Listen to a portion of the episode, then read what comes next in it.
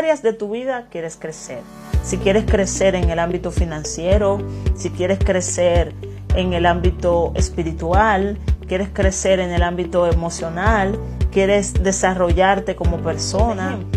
si tu objetivo es desarrollarte como persona, las preguntas que te puedes plantear.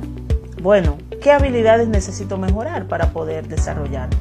Necesito aprender, si quiero ser cantante, necesito aprender a tocar el instrumento, necesito aprender a vocalizar.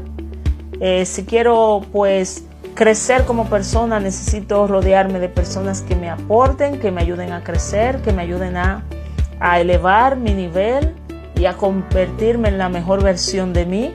Si estos son objetivos que te puedes plantear para así poder llegar a conquistar aquello que deseas.